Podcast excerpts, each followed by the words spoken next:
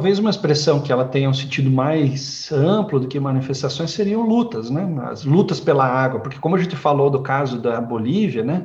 O caso da Bolívia é um uma série, é um ciclo de manifestações, né? São vários protestos durante vários é, um período longo de tempo, né? Então, é, a gente usa, costuma usar a expressão luta quando a gente está falando de um, de um. A manifestação é mais o evento, né? O protesto é um evento. Ah, teve um, um protesto.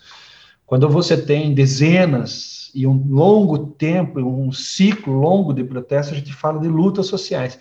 E eu acho que talvez lutas sociais é, ou lutas pela água é, seja uma boa uma boa ideia também, né? As lutas pela água, enfim, alguma coisa assim. Beleza, vamos lá, vamos começar?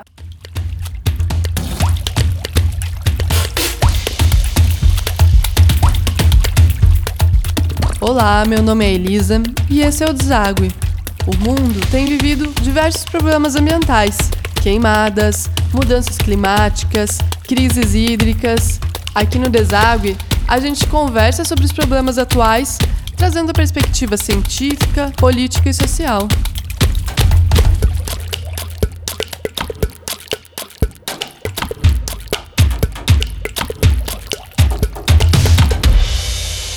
Hoje a gente vai desaguar sobre as lutas pela água. Não sei vocês, mas toda vez quando eu vejo que está tendo uma manifestação em algum lugar, eu sempre tento olhar os dois lados, né? O que está sendo pedido pela população, pela luta que está sendo trazida e quais são os direitos que não foram concedidos e se, se há uma coerência nisso.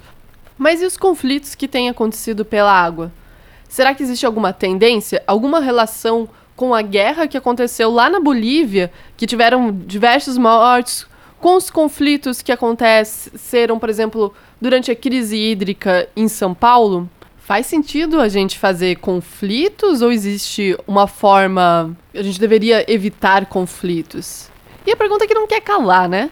Se de fato água mole e pedra dura, tanto bate até que fura.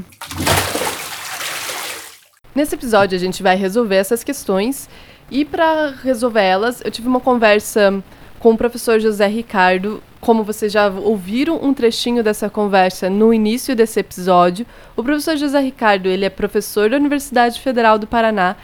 Ele trabalha com o Observatório de Conflitos, em que eles avaliam dinâmicas sociais, as dinâmicas de conflitos. Esse episódio foi gravado durante a pandemia, então com distanciamento social, a qualidade do áudio não tá tão boa. Peço um pouquinho de paciência para vocês. E quem vai começar a falar agora, que vocês vão ouvir, é o professor José Ricardo, explicando um pouco dessa questão da interpretação das, dos dados de ciências sociais.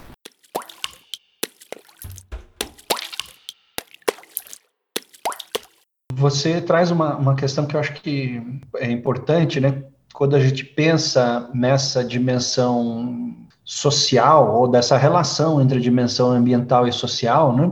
Fica sempre esse tema da, de uma leitura talvez antropocêntrica que precisa ser, também ser debatida, mas de qualquer maneira não podemos também ignorar é, é, essa, essa forma de ler, né? Acho que vale a pena, inclusive, a gente pensar um pouco sobre a forma como nós representamos e entendemos esse, a, o caráter científico dessas interpretações, ou da, a, mesmo da relação ciência-tecnologia, ciência-sociedade, né?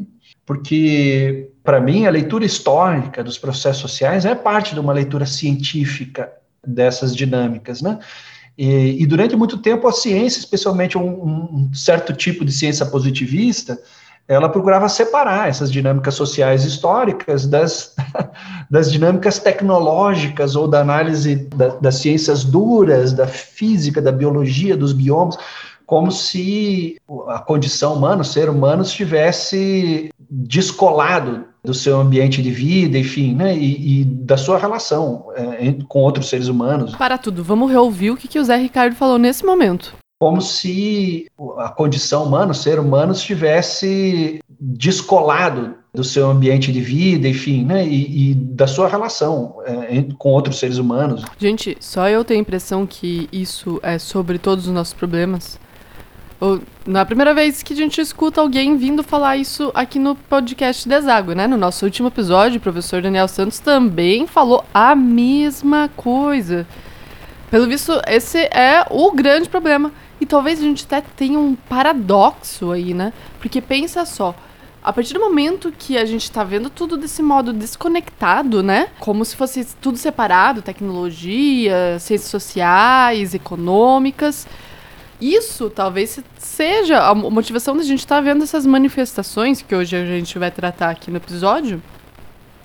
E o fato da gente não estar lendo essas manifestações faz a gente voltar e estar na mesma roda, nesse mesmo ciclo, tentando resolver tudo de um modo tecnológico, quando a gente ainda não entendeu que não é assim, né? A gente é um, uma questão sistêmica e blá blá blá. Enfim, vamos voltar e ouvir o que mais o, o professor faz lá no observatório.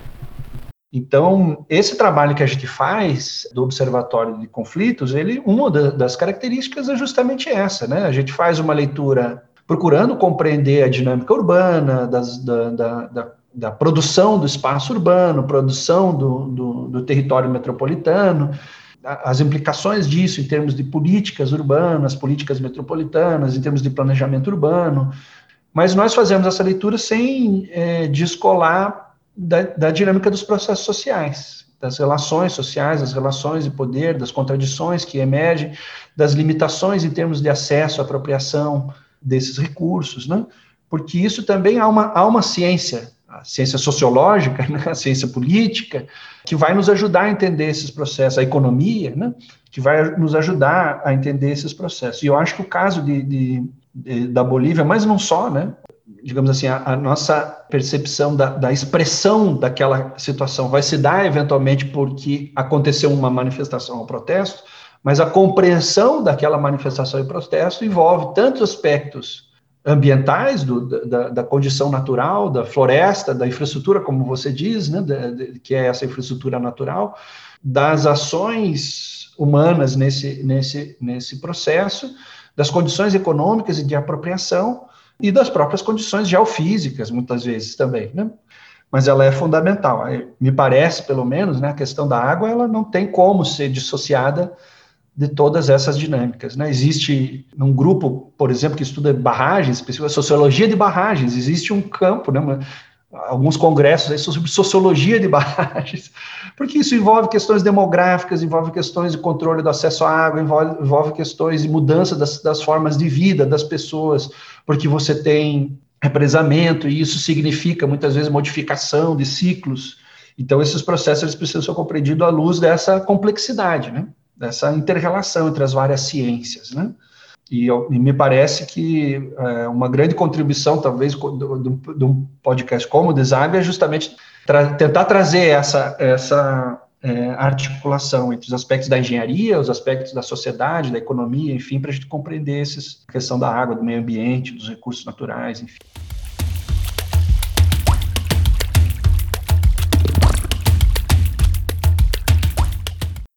Eu lembrei agora, enquanto você falava, você me recomendou um, um filme muito bom. Como que é o, o nome mesmo? É, o, o título dele em, em, português, né? A tradução é, eu acho que é Conflito das Águas, né? Isso, Conflito das Águas. Isso, mas acho que em espanhol, deixa eu ver se eu encontro. Ah, é, também La, La Lluvia, eu não sei como é que fala, a chuva, né? Também a chuva, né?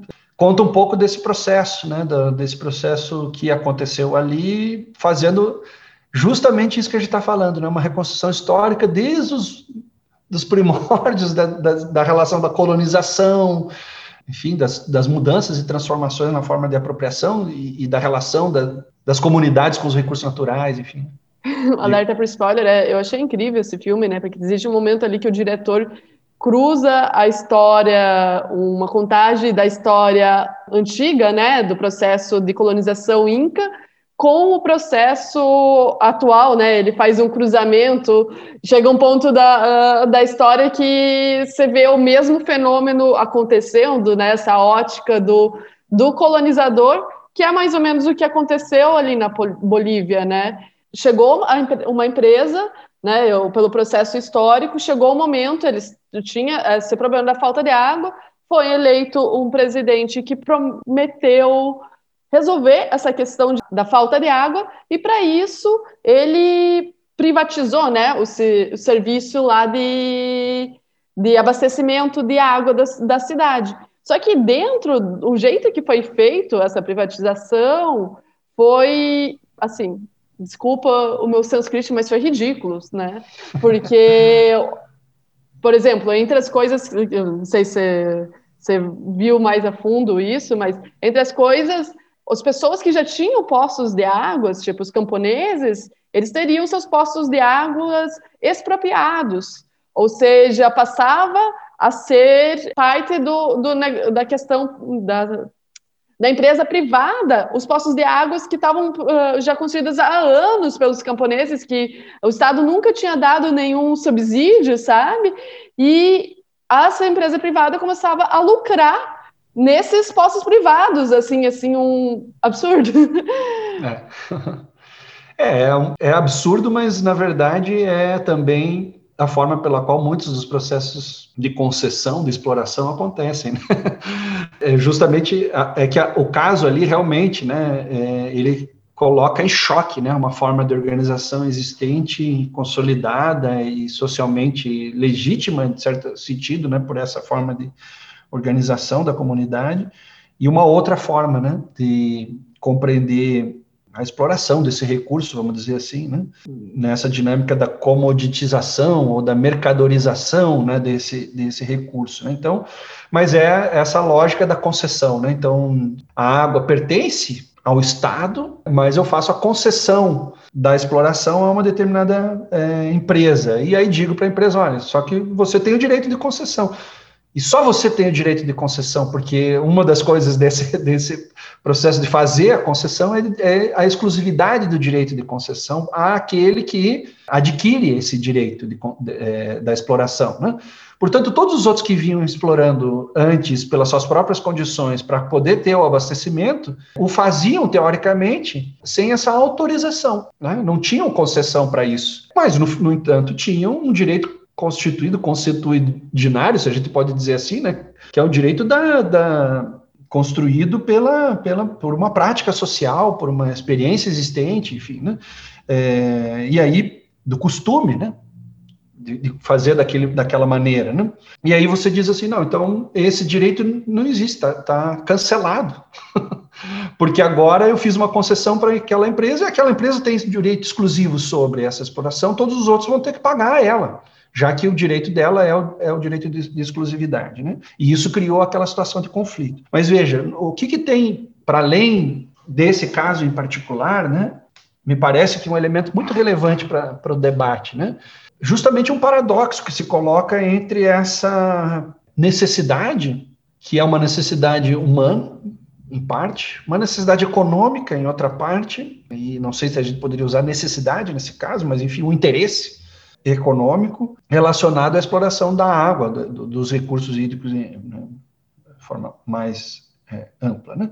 Então você tem uma, uma situação aqui, né, e que é polêmica em certo sentido, né, de dizer o seguinte, bom, mas esse recurso que é necessário, ele é também finito e eventualmente não pode estar totalmente desregulamentado, ele não pode estar sujeito, de certa maneira, à barbárie, à guerra de todos contra todos, cada um vai lá e faz o que quer, porque isso poderia criar prejuízos para... É colocar muito poder no, na, na mão de, no caso que foi feito uh, ali na Bolívia, né, foi colocado muito poder para uma entidade, né, que é o setor privado, Sim. né, e o poder de um bem essencial à vida, que é a água, até para fazer um parênteses ali, realmente houve esse abuso de poder quando eles assumiram lá.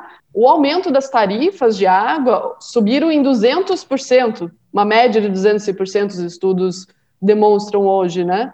Então, esse também foi uma das coisas que promoveu essa manifestação. Como é que você espera que uma população carente, as populações consigam acompanhar essa mudança no valor. Porque... Acho que esse ponto né, remete a um outro filme que a gente já tinha comentado, que é o The Corporation, né, um filme que fala sobre justamente a natureza das corporações, das, é, da constituição das pessoas jurídicas, né, essa a força motriz das corporações, que é o lucro, acumulação de capital, né? O quanto que ela entra em contradição também com as garantias de direitos humanos, sociais, enfim, né? É, e esse é um caso bastante evidente é, em relação a isso, né? Há um debate, e você, você já, é, inclusive, fez um programa sobre isso, né? A questão da, da cobrança da água como uma forma de regulação também, né? Quer dizer, eu vou cobrar porque a cobrança criaria, em certo sentido, uma perspectiva de não desperdício, né? Porque já que não é um, um acesso livre e gratuito, isso criaria uma racionalidade no uso, né? No entanto, é polêmico, paradoxal essa leitura, né? Porque primeiro não é necessariamente verdadeiro de que a, de que a cobrança racionaliza, né? Isso a gente vê por experiências diversas, né? Em, na forma de uso, de consumo, de eh, recursos, enfim, né? E depois porque cria uma, uma dinâmica específica da, é, do uso desse recurso que privilegia, na verdade, aqueles que têm a condição de fazer o pagamento. Né? Então, isso vai estabelecer, digamos assim, essa lógica de direitos a partir da capacidade econômica. Né? Direitos e deveres a partir da capacidade econômica. Né? E eu acho que esse é um ponto muito sensível e importante quando a gente discute uma questão como a água. O direito à água ele deveria ser um direito hierarquizado pela condição de, de pagamento, de, a capacidade de pagar por ela. Né? Então, há que haver outra regulação, a regulação de mercado, que, que, que seria essa regulação que privilegiaria a condição econômica na forma de acesso, ela não pode ser a principal. Eventualmente, eu poderia usar essa forma de regulação como complementar, secundária, em certos casos, para garantir que é, eu não tenha algum tipo de desperdício no uso do industrial da água ou no uso agrícola, enfim, né? Mas o fundamento do acesso e da apropriação, ela deve ser um fundamento baseado numa condição de cidadania hídrica, de uma condição de, de da própria reprodução, da condição de vida, né? E, portanto, esse deveria ser o, o critério, ou o valor, ou o princípio fundamental, que me parece e eu acho que esse é o ponto muito interessante, né? Que essas formas de organização comunitária e autogestionárias traziam essa questão como princípio e valor fundamental. Né? Nós precisamos nos organizar de alguma forma que a gente possa garantir que a gente tenha água, porque essa é uma condição para a nossa sobrevivência. E a forma de regulação social que se estabelecia era justamente dessa garantia. Né? Então, havia um entendimento de que, bom, uma pessoa não pode também se apropriar, mesmo antes da questão da privatização, né? se apropriar de uma condição superior àquela que, porque isso prejudicaria o acesso aos demais. Então, você tem que ter uma forma de regulação comunitária que faça com que aquela, com que aquele recurso, vamos colocar dessa maneira, fosse garantido a todos, né? Se não, se não igualmente, mas pelo menos garantidos em condições de, de sobrevivência a todos. Né? Isso é um pouco da discussão do comum, da forma de gestão da, da, das, das, dos elementos comuns, né? da, da, vida em sociedade, enfim, né? para além dessa, dessa lógica mercantil. Né?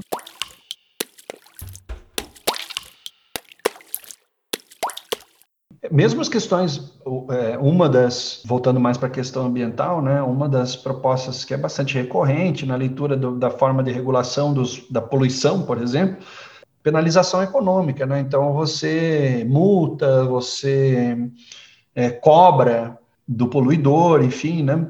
E isso vai constituir, no final das contas, a precificação desse dano, né? Mas às vezes o dano não tem preço, né? Não tem valor é, é, econômico, na verdade aquele dano é irreversível, né, numa série de, de aspectos, né? Mas ao mesmo tempo você pare, parece que legitima o, o, dano que é gerado em função do fato de que o poluidor, a ideia do poluidor pagador, né? Então ele pagou por isso. É, tá tudo tá, bem. Tá resolvido. Mas isso né? também é, cai naquilo que você até já mencionou, né? Que é uma lógica antropocêntrica no final das contas, né? Porque como é que você coloca um valor ali como se aquilo fosse resolver? Acho que um exemplo muito bom que eu até citei em um texto que eu publiquei essa semana, que, for, que é o que está acontecendo, por exemplo, exatamente agora aqui em Curitiba. Essa semana saiu uma notícia em que foi utilizado um avião. Então, eles usaram uma técnica para que chovesse exatamente em cima dos reservatórios. Beleza, a gente está numa situação emergencial, de crise, mas isso é um ótimo exemplo de uma lógica super antropocêntrica, porque a gente fazer chover, por exemplo, em cima dos reservatórios, é, a gente está deixando que chova em outras regiões que são importantes e que tem, por exemplo, em florestas, e que tem funções ecológicas para o meio ambiente, no qual nós também dependemos é, por mais que não seja imediatista a ação de, de gente, a de, nossa dependência seja mais de longo prazo, existe uma dependência dessas outras relações, mas mesmo que a gente não é, tivesse dependência, porque a, a gente supor essa dependência é uma lógica antropocêntrica no final das contas, né? A, o próprio meio ambiente ele tem relações entre si que não depende da gente e, e, que é importante, né? Que eles chamam que daí seria uma lógica mais ecocêntrica, a, a, assumir que o próprio meio ambiente tem o direito da sua própria existência. E vai ter questões, questões ambientais ali que não tem nenhum valor direto para os seres humanos. E por isso a gente teria o direito de destruir elas. É, esse é outro problema, acho que, da lógica mercantilista. Que ao tentar a gente criar valor, tem coisas que não têm valor para o ser humano no final das contas. E por isso Exatamente. a gente deveria destruir? Deveria, né? Exatamente. É, quer dizer, é, além de antropocêntrico, tem uma, uma econocentrismo, né? É, é uma centralidade econômica e de valor e de produção de riqueza, né? dentro de uma lógica capitalista de produção, enfim, né? falando do antropocentrismo como uma coisa mais ampla e essa questão da centralidade econômica específica como uma forma desse antropocentrismo, né? Mas é como você falou, né? O, na verdade, a gente tem que entender que a gente vive, compartilha um mundo, né? É, o mundo não é nosso objeto, não é, não está a nos servir, né? Nós compartilhamos com outros seres, com outra e eu acho que essa percepção ela é muito incomum e, e rara, na verdade, nas formas de interpretação, inclusive científicas, né? É, sempre tratando a natureza como um objeto da ação humana, né? Não deixa de ser um objeto da ação humana, mas também precisamos compreender de outra maneira, né? Para justamente entender a nossa intervenção no mundo, né? A nossa forma de agir no mundo.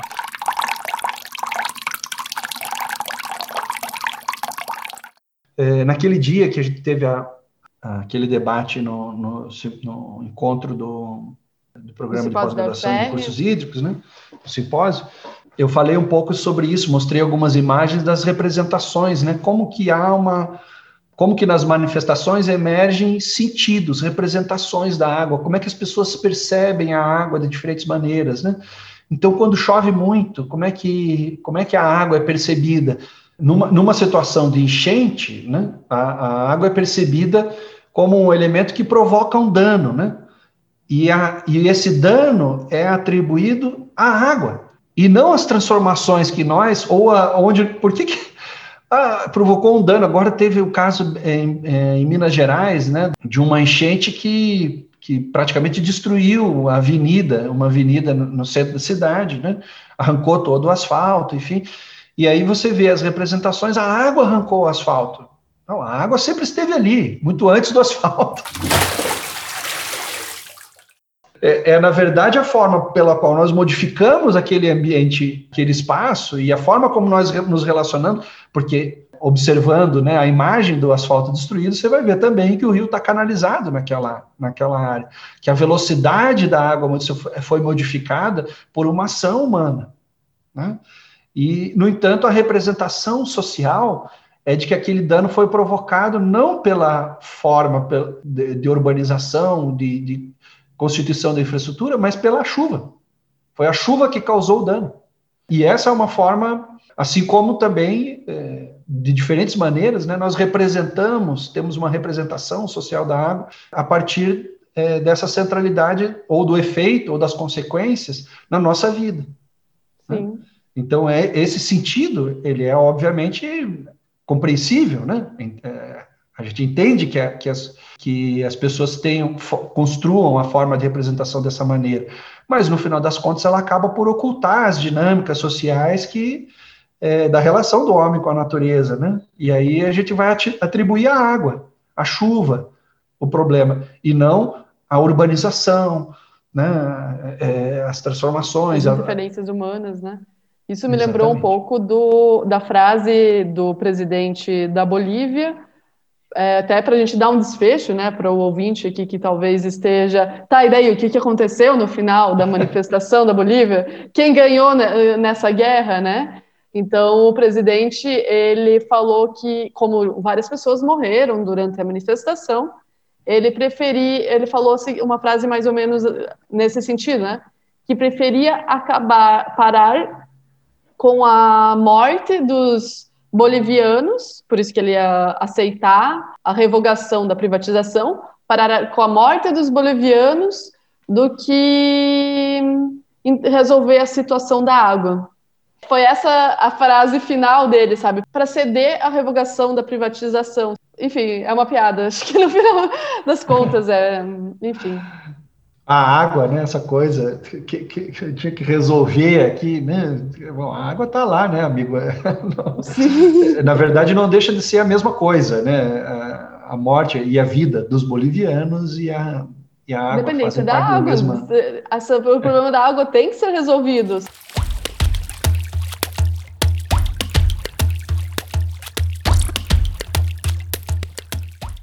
Na época do simpósio, você chegou a comentar um pouco também das manifestações que tiveram aqui no Brasil na época da crise hídrica de São Paulo. Você mostrou algumas imagens. É muito interessante isso, né? Porque o caso de São Paulo, em parte, também é similar ao caso da Bolívia e várias outras manifestações. Existe também uma, um, um trabalho que é feito pela Comissão Pastoral da Terra sobre conflitos sociais, para além dessa questão da crise hídrica. O, o essa, esse levantamento que a Comissão Pastoral da Terra faz mostra também que mu muitos dos conflitos no campo têm relação, não, é, obviamente, um dos, dos elementos é o conflito pela terra, né? É, os movimentos sociais da terra, enfim, mas muitos dos conflitos no campo também são pela água, são pela. E, e esses conflitos sociais no campo pela água, assim como a questão da crise hídrica, elas se referem à questão do acesso, né? Da mesma forma a questão boliviana, né? Então, esse é um elemento muito importante que está na origem das contradições, ou que, que é parte das contradições, e está na origem das manifestações, dos protestos. É a condição, ou as dinâmicas, ou os processos, ou a forma de regulação e, e também da forma de apropriação da água que implica no acesso a esse, a esse bem comum, vamos dizer assim. Né? É, vou parar de usar recurso, porque eu estava sempre usando recurso entre aspas. Né? Mas esse bem comum que é a água, né? Então, no caso de São Paulo, as manifestações elas também evidenciaram isso, né? Ali, no caso em particular, houve politicamente um esforço muito grande do governo do estado na época em atribuir o problema da crise hídrica às condições naturais, né? De novo, a, a, dizer assim, não, mas é que não chove, né? A gente não pode simplesmente dizer que isso não tem nada a ver, porque não choveu, isso é um fato. Mas essas, essas, a condição mesmo de exploração desse recurso na forma como ela é constituída, né, supõe, especialmente do ponto de vista da companhia de abastecimento, que eu tenho que fornecer água para poder cobrar pela, pelo fornecimento. Né? Essa é uma condição de sustentabilidade econômica na, no capitalismo daquela empresa. Então, ela tem que vender água ou melhor, ela tem que vender não a água, porque ela não vende a água, ela vende o serviço de abastecimento, né? Ela tem que fornecer a água. Ela tem que vender o fornecimento de água. A própria regulação, nesse caso, ela vai criar, a restrição do acesso vai criar, por consequência, um, uma menor venda ou um menor fornecimento. Então, dados, dado uma condição pluviométrica que foi se sucedendo, não aconteceu de uma hora para outra, o reservatório não chegou à condição não. que estava em um mês, né, isso se deu durante um longo período, uma série de procedimentos anteriores poderia ser estabelecido, né?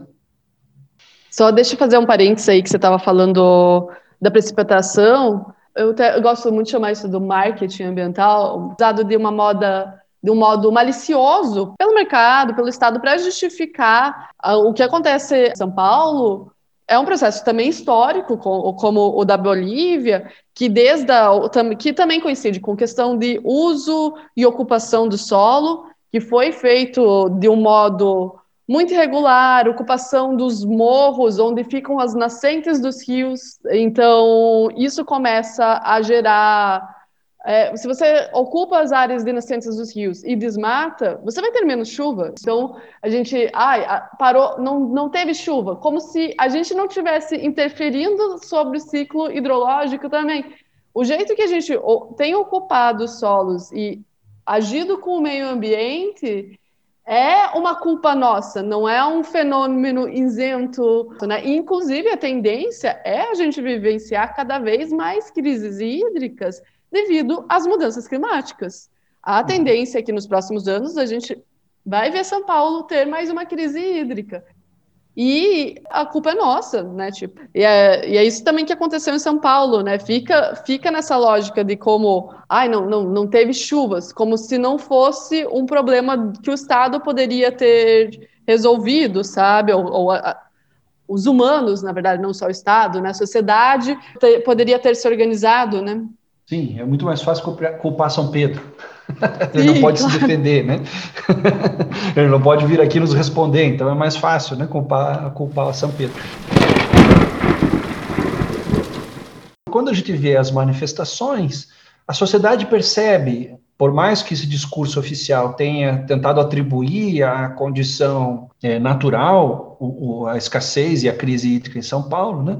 A sociedade percebe isso e denuncia isso nas manifestações, né? Então a gente vê na maior parte das manifestações, os, os cartazes, as palavras de ordem, elas colocam em questão o lucro da Sabesp, privatização da água, como elemento central na crise hídrica, né? Essa ideia de uma oposição, e aí voltamos à questão da representação, né?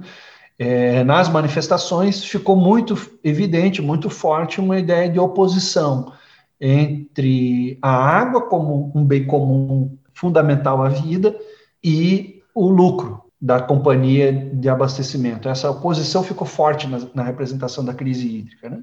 Isso também vai acontecer em várias outras manifestações. Eu diria que um dos elementos fundamentais que a gente percebe nos conflitos pela, pela água é, é, esse, né? É essa e aí retomando a questão da Bolívia, no caso de São Paulo a mesma coisa, no caso do, é, de muitos conflitos no campo por conta da questão da água a mesma a mesma coisa, né? Esse sentido de uma disputa pela forma pela qual esse bem comum é apropriado. Mas esse não é o, o único. Eu diria que há um outro elemento também muito importante, né? Nas manifestações que está relacionado àquele outro exemplo que eu disse que eu falei de Belo Horizonte, né? Muitas das manifestações elas têm relação com a água por conta dessa, dessa relação indireta, vamos dizer assim, né? Quando a água é percebida como sendo ela, no caso da chuva, no caso, a indutora ou a criadora da situação, né? E ocultando, portanto, os demais processos que produziram aquela condição. Então, isso vai se dar no caso das enchentes, no caso dos alagamentos, de barragens, né? É, o alagamento produzido por barragens, o rompimento de barragens, né?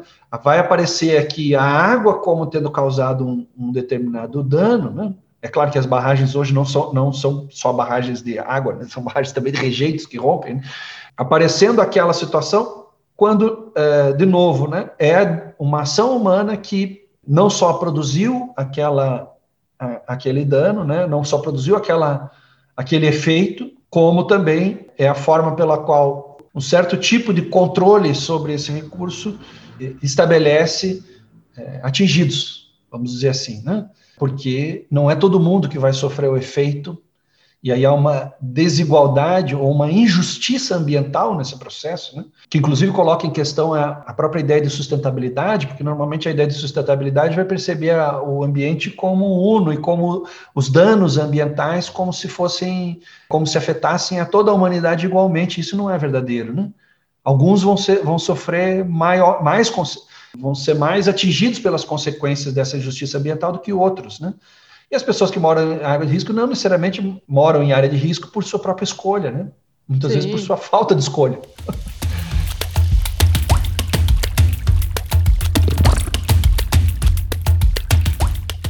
Então, eu diria assim que as manifestações, ela, em grande medida, não pode é, restringir a essas duas, mas a gente poderia dizer que esses dois elementos são, resumem, vamos dizer assim, uma boa parte, né, ou representam uma boa parte dos conflitos. Né? As disputas pela apropriação, pelo acesso, pelo uso do, da, do bem comum água, e as disputas relativas às consequências das ações humanas no ciclo, e eu posso usar uma outra expressão, no circuito da água, por onde ela passa, como ela, ela passa, que gera consequências em termos de urbanização,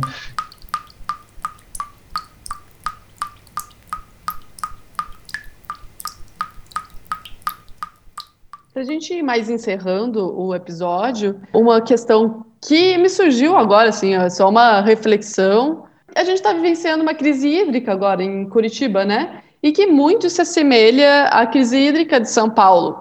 É um período longo de estiagem, falta de segurança hídrica na, na cidade, que houve também um crescimento muito acelerado e não houve um acompanhamento de composição dos reservatórios. Inclusive, os reservatórios de São Paulo, tanto São Paulo e Curitiba, eles têm uma característica muito parecida, que eles dependem ambos da composição da Mata Atlântica, da Serra do Mar, porque a água escoa e vem dessa direção, e que a gente teve historicamente uma grande destruição da Mata Atlântica, então a gente tem uma grande semelhança, né, até da crise hídrica que a gente viu em São Paulo e que a gente está vendo aqui em Curitiba. Entretanto, em Curitiba a gente não está vendo uma reação da população, né? A gente não está vendo, por exemplo, manifestações. O que mudou, né? É muito difícil responder essa pergunta em 2020. não dá para dizer que a gente não teve manifestações relativas à questão do acesso à água. Né? Tem alguns casos, a gente registrou alguns casos, especialmente comunidades, eh, bairros, áreas em que se indicava que haveria um rodízio 36 por 36 e as pessoas relatavam que o rodízio era 36 por 36 dias, né? Porque não vinha água nas 36 que não era para vir, na, na, que era para vir também não vinha. E essas áreas você teve algumas manifestações, mas de fato foram manifestações tímidas, né? É, um dos, dos elementos que não, a gente não pode deixar de considerar na explicação sobre, né? é justamente o, a, o fato da pandemia ter reduzido isso de modo geral. Isso a gente levanta é, assim para considerar uma média. Claro que tem anos muito mais conflituosos do que outros, né? É, mas 300 manifestações, chega até 400 manifestações ano, alguns anos com menos, 200 manifestações por ano, que a gente consegue levantar a partir do, da metodologia de análise que a gente desenvolve, né? que já não é a totalidade das manifestações, né? porque elas precisam ter chegado à imprensa, ter chegado a alguma forma é, de visibilidade que a gente consegue acessar e nem todas acontece isso, né? E esse ano 2020 a gente teve uma redução nesse número, né? Daí não é só a questão da água, né? As manifestações elas foram reduzidas, muitas das, da, das manifestações mudaram de natureza, passaram a ser manifestações pela internet, então me parece que uma das questões tem relação com isso, né? Houve uma mudança na forma de organização política da, da sociedade nesse período pandêmico, né? Aquilo que era comum das pessoas se reunirem para fazer uma manifestação em praça pública, não aconteceu é, da, mesma, da mesma maneira. Né? Agora, pode haver outros aspectos que, e aí é, é muito, como eu disse, muito difícil explicar, né? nesse caso em particular, muito difícil explicar, é, de diferenças mesmo políticas, da forma, da legitimidade é, do governo do estado de São Paulo em relação à, sociedade paulista naquele, naquele momento, e, portanto, uma predisposição maior a manifestações. Talvez isso seja diferente que em Curitiba, né? A percepção que o povo paranaense tem do governo estadual, enfim, é, esses outros aspectos também operam. Mas como a gente não está numa condição similar à de São Paulo, em função dessas restrições à, à, aglomeração, eu tenho muita dificuldade de responder de uma forma objetiva por que, que nós não tivemos manifestações, né? Não tivemos, não. Por que, que nós não tivemos manifestações tão é, intensas como aquelas que aconteceram em São Paulo?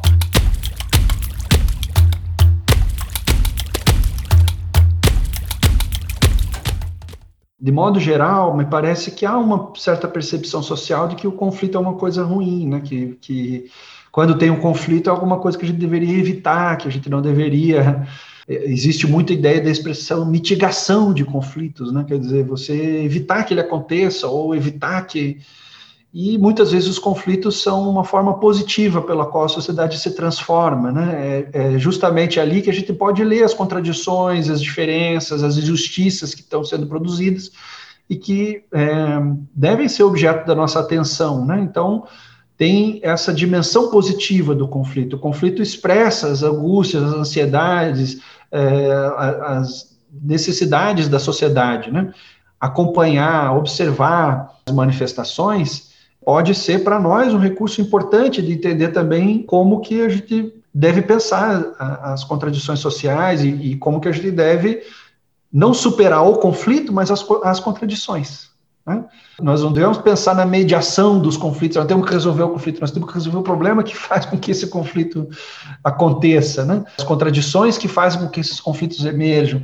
É, o conflito é uma chave de leitura, como a gente costuma dizer lá no observatório, né? É uma forma da gente ler a sociedade. Pode ler e entender a sociedade também a partir dos seus conflitos, né? Entender por que, que a sociedade luta pela água, né? Quais são os elementos dessa luta? Então, o conflito nos, nos ajuda a entender também o que é a água nessa, na nossa sociedade. É uma outra forma de ler a, o problema da água, é uma outra forma de ler o problema do transporte, que a gente também analisa conflitos pelo transporte, é uma outra forma de entender é, relação com a moradia, porque a gente analisa os conflitos por moradia. Então, uma mensagem final é: a gente não deveria ver os conflitos necessariamente como uma coisa negativa ou ruim, mas também como uma coisa positiva, como uma forma de manifestação e expressão da sociedade.